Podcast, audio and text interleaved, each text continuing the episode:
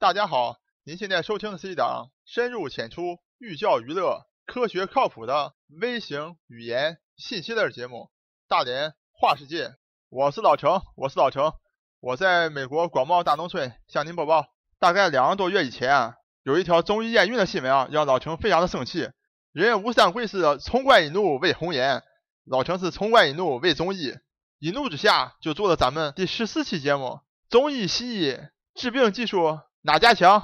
那么在那期节目当中呢，老程详细为大家介绍了啊，到底什么是中医，为大家解释了中医的定义。另外呢，还为大家详细的阐述了啊，老程个人认为啊，中医的四大冤情，他们分别是中医啊完爆传统的西医，而且呢，现在呢有很多中医的不孝子孙啊，为了赚钱，什么都敢吹，什么都敢骗，把中医的名声给弄臭了。第三呢，就是说很多啊不是中医的道外门邪道，都给扣成是中医啊。所以是张冠李戴，太可笑。那么在最后呢，老陈也留了个尾巴啊，就第四点，真实疗效鲜人知。也就是说，实际上中医啊，一提到中医，很多人说，哎呀，中医不科学。但其实已经有一部分中医的治疗的方式和中医的药物已经接受了现代科学的检验，而且证明确实真实有效。只不过因为种种的原因啊，没有传播出来，没有被广大的群众所知晓。所以今天老陈呢。就要为大家介绍中医的急先锋针灸被现代科学所检验的过程与结果，让大家对针灸有一个更好、更详细的了解。好，下面就请大家一起跟我进入咱们大连话世界第二十五期节目：针灸到底灵不灵？一讲到针灸，咱们普通老百姓可能觉得，哎，既熟悉又比较陌生啊。因为熟悉是说，哎，很常见啊，在咱们生活当中啊，经常听人说谁谁谁去做针灸了。那陌生是说呢？那到底这个针灸到底好用不好用啊？不是太清楚啊。而且网络还有几个所谓的科普作家哈，到处宣扬说中医没用，而且连针灸也都是假的、骗人的，给咱们老百姓对针灸有一个正确认识啊，造成极大的误导啊。所以今天老程在这儿就好好为大家介绍一下针灸对于哪些疾病已经接受过了科学的检验。好，咱们一如既往开门见山。这一期老程的态度是啊，你要是问我针灸灵不灵？老陈告诉你啊，在你去做针灸之前，一定要信则灵，不信则不灵。老陈另外一个态度就是说，针灸缓解疼痛绝对有效。啊，有的听众还说，老陈你这个态度，这两个态度这不是互相矛盾吗？你又说绝对有效，又说信则灵，不信则不灵，你这不是神经分裂吗？老陈告诉大家，请大家一定要耐心的跟我听完这集啊。老陈这集绝对是言之有物。首先，老陈给大家明确一下啊。针灸是中医里面的一种治病的手段和方式啊，可以说针灸啊是中医啊走向世界的一个急先锋。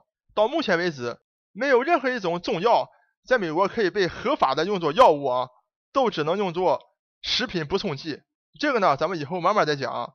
但只有针灸作为中医的一个代表，在美国四十多州是合法的。那么为什么这个针灸得到了偏爱呢？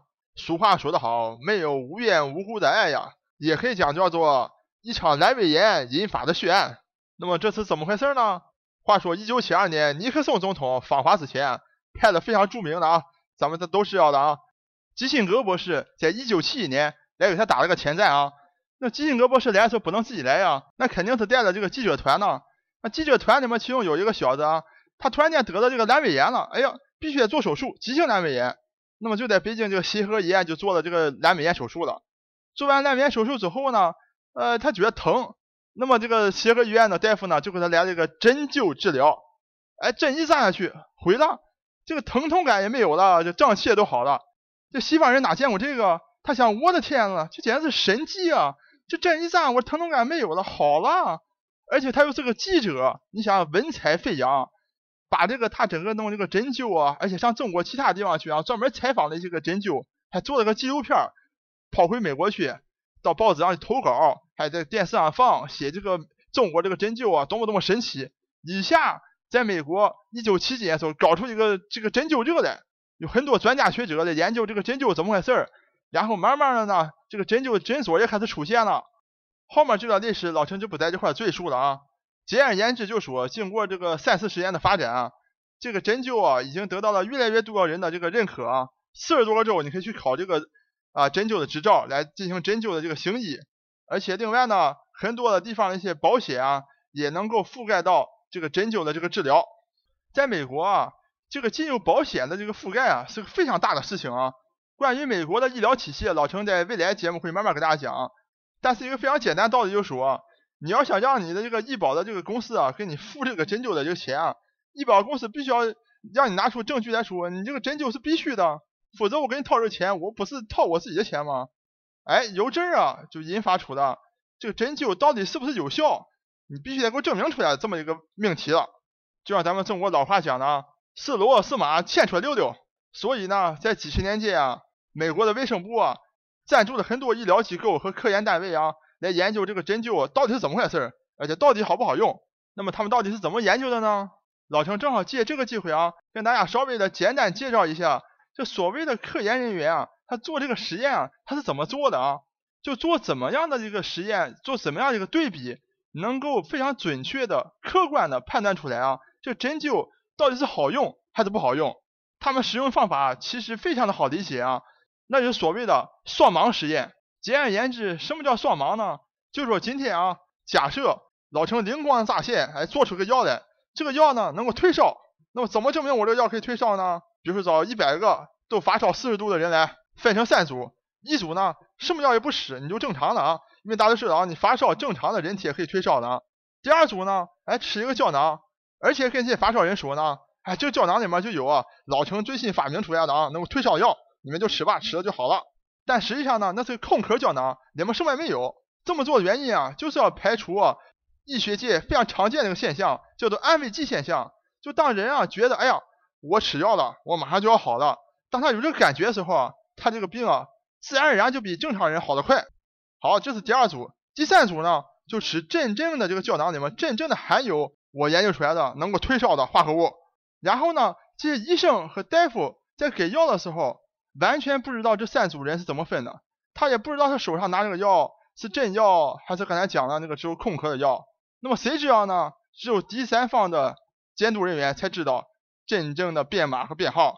那么这么做呢，就所谓的双盲实验，就给药的医生和护士不知道这个哪个是真药，哪个是假药，也不知道哪个组受的是什么，受的是什么样的一个实验。接受实验的人呢，也完全不知道自己吃的是真药还是吃的是假药。然后呢，这医生和护士啊来测量这三组人员的这个体温的变化啊。如果吃了老成真正的这个药物的这组人的这个体温下降的比另外两组快，才能够证明出老成这个药真的有效。那么对于针灸呢，有一点点稍微不一样了啊。因为大家可以想象，你吃一个药的话，你很容易作假。你只要弄个胶囊，它里面有没有真药，你很难判断啊。有可能是就吃维生素 C，也可能吃的是什么什么什么啊面粉都有可能。那么对于针灸，我们怎么来设计个实验呢？大家都知道啊，针灸的扎这个针，它不是随便扎的啊，它是按照穴位，按照你这个治疗的这个病症的这个特点，扎到这个对应的这个穴位上去啊，或穴位附近来进行一个所谓有效的这个治疗。那么正是由于这样一个特点呢，就给科研人员做这个对比实验提供了非常好的一个条件了。也就是说，一般老百姓你很难知道哪个穴是怎么扎在哪扎在哪的啊。所以呢，这科研人员啊。就把这个受试者也分成三组，第一组也是一样，哎，不接受任何治疗，看能不能自己好。第二组接受针扎，大家听清楚啊，接受针扎啊，不是针灸，但这个针呢是烂扎，不是按照穴位来扎，而且扎的深浅都无所谓，只要把它扎进去就行了。但是呢，也是让病人以为啊，是在接受真正的这个针灸治疗啊。然后第三组呢，就说真正的针灸了啊。那么真正是扎到这个穴位上去，那么针法呀，怎么怎么样啊，都非常严格的按照这个针灸的方式来做。好，那么通过这样一套方法呢，在不同的实验室也好，不同的医疗单位也好，不同的研究中心也好，经过了二三十年的一个积累，老陈为大家汇报一下他们的发现。科研人员们啊，在分析了按照老陈上次说的啊，双盲实验验证的1.8万个病例的基础上，得出结论：针灸在骨关节炎。偏头疼及慢性背部、颈部、肩部疼痛的患者中，具有明显的镇痛效果。那么具体的结果呢是这样的，就是说接受针灸的呢，以上四种疼痛啊，有一半的人这疼痛感啊大幅改善。在接受假针灸那一组呢，就是老陈跟大家讲过的啊，就是说乱扎，就针也不是按照针灸的那个方法、那个穴位去扎啊，就乱扎的那一组呢，也有百分之三十的人啊。疼痛啊，得到大幅的缓解。这就是为什么老程本期的态度是啊，你要信则灵，不信则不灵，就这个意思。就大家可以看到吗？因为被接受乱扎的这一组啊，他自己是不知道他接受是乱扎的，他以为他也是在接收真正的这个针灸啊，他以为大家可以想象啊，这西方人当然以为你看来自古老这个神秘东方古国的这种针灸啊，当然好用了。所以大家可以看到啊，百分之三十的人这疼痛感大幅减轻。所以老陈态度是说，如果你去接受针灸以前，你本身就相信针灸，你特别信，然后呢又去做了真正的针灸。老陈相信啊，这个效果一定是更好的。好，讲到这儿，老陈给大家简单总结一下啊，就是科研工作者们啊，通过对大量的临床的这样的一个严谨的科学实验啊的数据的分析啊，能够确认出啊针灸真的对这个偏头疼、骨关节炎、肩周炎以及慢性的背部疼痛啊，非常好的一种缓解疼痛的一个效果啊。那么针灸到底是怎么样起到这个缓解疼痛效果的作用的呢？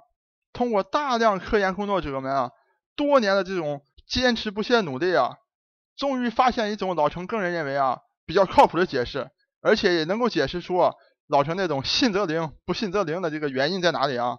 科学家们啊通过核磁共振技术发现啊，当人体啊被针灸的时候啊，这个针灸的针啊就会产生一个震动，发出一种横切声波。大家可以想象啊，因为你。真正接触过针灸人知道啊，这个针灸扎下，这个针扎下去以后啊，这个还有手法的啊，这个针灸的医师啊会进行旋转这个针，会进行上下的挪动，它是有个震动的产生，就产生一个横切声波。那么这种声波非常巧的，能够打开啊细胞内的钙离子通道。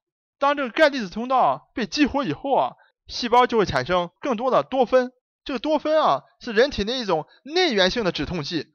当你被针灸的时候，针会产生震动，这个震动呢就发出这个横切声波，然后横切声波呢就启动了细胞内的钙离子通道，然后钙离子通道呢导致细胞呢更多的产生了这个安多酚，然后呢使你这个疼痛感啊大为缓解。那么这样一种机制呢，完全应和了刚才科研人员们在这个针灸临床上观察到的这个止痛的这个效果。那么这个研究更有趣在哪里呢？更有趣的是在于啊。他解释出来啊，为什么乱扎那些人也有百分之三十的人啊，感觉到自己这个疼痛感啊大幅下降了，而且也证明出来啊，中医理论里讲的这个经络，并不是像我们想象的啊，就所谓的这个有一种看不见的气体的一种一种形式和方式啊。那么这到底是怎么回事呢？这个实验就非常有意思了啊，因为科学家们刚才证明出来啊，这个声波啊是导致了这个多酚这个分泌的一这个主要的原因啊。那么这个声波能传递多远就很重要了，因为你这针灸啊，并不是说你所有的病灶都扎满了针，对吧？那么你针灸，你针到这个部位之后，为什么你旁边的部位也疼痛也得到了缓解呢？因为啊，这声波是能够传递的啊。科学家就比较了，当我真正的做针灸的时候，按照中医的经络理论，把这个针啊真正的插到这个穴位上的时候啊，他发现这声波啊能够传递啊两到三厘米。如果我扎的不是在这个穴位上，是在这个穴位旁边也好，或者随便一个其他地方，这个声波能够传递啊，不到两厘米，也就是一半的一个距离。老陈个人认为啊，这样的结果是非常有趣的啊，我觉得也非常合理。因为就好像，比如说你在一个马路上喊，大声的喊，如果你站在十字路口喊，你显然你的声音会传播到四个方向都传传递出去啊。但如果你站到一个啊拐弯抹角的一个小路上去喊，那你声音传播的肯定没有那么远嘛？这整个这个中医这个经络啊，等于是描绘了一个你体内局部中心点的这么一个状态。也就是说，你针灸也好，或你按的好也好，当你按到这个局部的这个中心点的时候，它传播的这个距离就比较远。老陈觉得呢，以这样的方式啊去理解经络会比较准确，因为大家可以想象啊，经常我们看武侠小说啊，谁谁谁受了受了这个重重伤啊，受了内伤。一掌打下去啊，经络尽断啊，吐血而亡。但实际上我们可以看到啊，比如说有很多有一些不幸的人啊，做了这个肢体的啊截肢也好，或者怎么样也好，你会发现，如果按照 经络尽断的角度来讲的话，他们的经络已经完全断掉了啊。实际上大家看到没有任何问题的。那么这篇文章呢，通过这样一个方式来描写这个经络呢，老陈觉得还蛮有意思的。我老陈觉得它比较合理。好，那么关于针灸的。科研方面的一些结论，老程就为大家介绍到这里啊。老程在最后再一次提醒一下大家。终于有很多不孝的子孙，所以请咱们的听众一定要擦亮你的眼睛啊！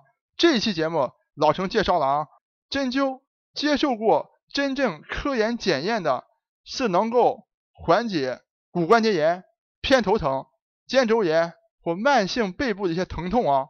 至于针灸其他的一些治疗的一些功能啊，比如说经常有些女性朋友问老陈啊，能不能通过针灸来减肥啊？完全没有经过任何的这些科研的检验啊！而且老陈也特别提醒大家，很多大家看到针灸减肥成功了啊，都是因为他一边针灸还一边在节食、在运动，所以他减肥成功了。所以老陈请大家一定要小心的选择你针灸的啊功能和针灸的内容。我是老陈，我是老陈。我在美国广袤大农村向您播报。本节目一切观点均属个人观点，一切材料均来自网络。本节目不对你的生活方式构成任何指导。